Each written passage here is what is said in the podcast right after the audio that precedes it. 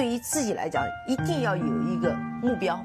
一个企业，它真的要对什么人负责任？嗯，要对社会负责任，嗯，对员工负责任，对股民负责任。这个三个责任，一个国家的发展，实体经济是永远是是顶梁柱。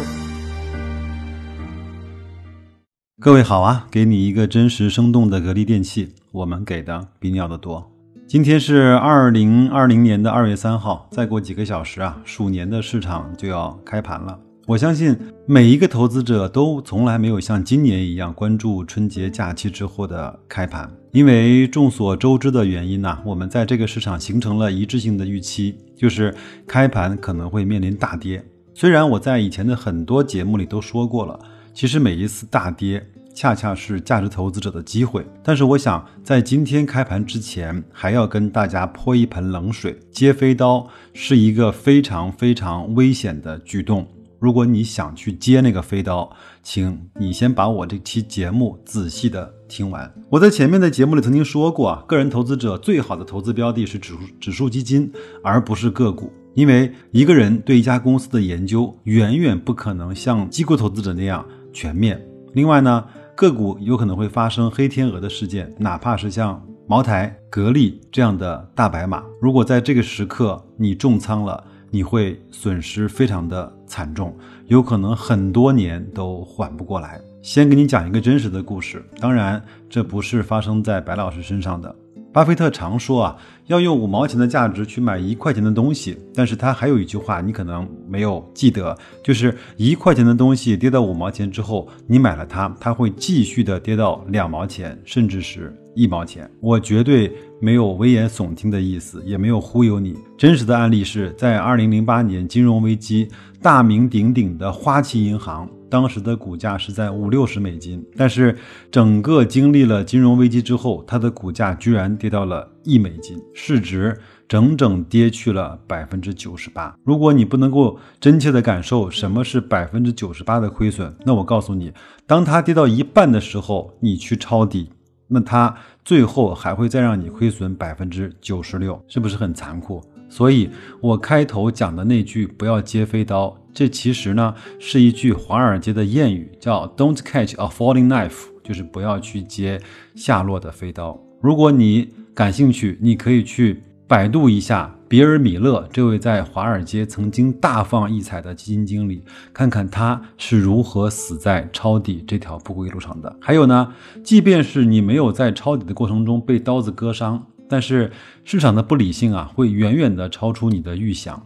一只股票在三年、五年，甚至是十年没有价值回归，也是很常见的。试想一下，你整个投资的生涯有没有超过十年？如果有的话，你怎么可以承受整个十年间一只股票都不涨？但是你明明知道它远远低于它的内在价值，这个时候你的感受是怎么样的？那有人会说了，那巴菲特就经常在市场大跌的时候买入一些好的标的，我们为什么就不能够向他学习呢？我前面说了，巴菲特其实是一个个例，我们只能够去学习他的一些精神，而不能够学习他具体的操作手法，因为他有着我们个人投资者，哪怕是那些呃专业的基金经理人所不具备的条件。第一呢，他有着源源不断的现金，就是他旗下的保险公司给他提供的保险的浮存金，即便是他买错了，他还可以去拿很多年都不会被去使用的非常低利率的资金去继续的买，有可能直到他买成这家公司的控股股东，从而他可以去改变这家公司的运营，甚至巴菲特可以换掉他们的管理层，请问你可以吗？当然。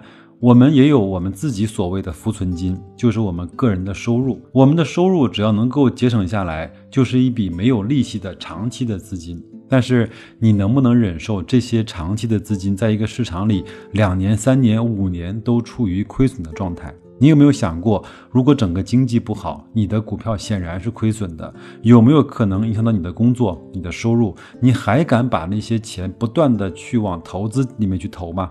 前两天我听新闻啊，呃，中国有一家著名的餐饮公司叫西贝的莜面村，它其实和海底捞一样，在整个的餐饮市场占据着一个非常主流的位置。他说呢，我的资金已经是算充裕的了，但是在这样的疫情的情况下，它只能最多维持三个月。这两天呢，我也是闲来无事，也查了一下海底捞，几乎所有的门店都关门了，南京二十一家，上海六十三家，全部都歇业了。想想看，在这样的特殊情况维持一个月、两个月、三个月、半年，这些公司可能都撑不下去。那么那些小公司呢？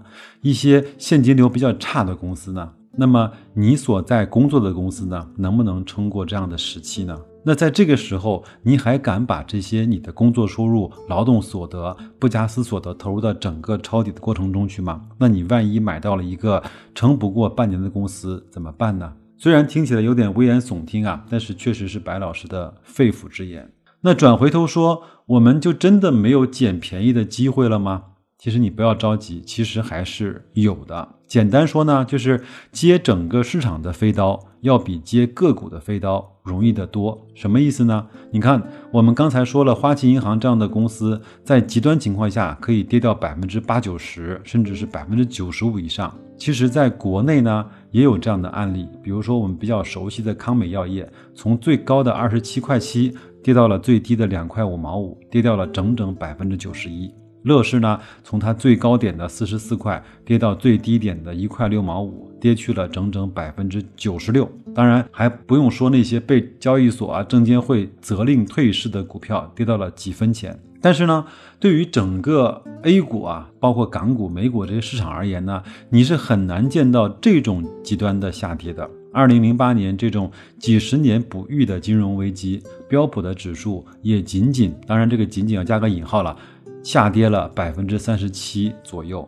一九八七年十月二十九号，美国股市闪崩那一天呢，也不过是一天跌掉了百分之二十三之后，又开始慢慢的回升了。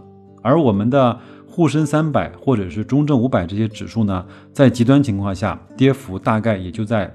百分之五十这个量级，你可以去看一下二零零七年到零八年，以及二零一四年到一五年这样的扭转熊的时候，各个指数差不多也就跌掉了百分之五十。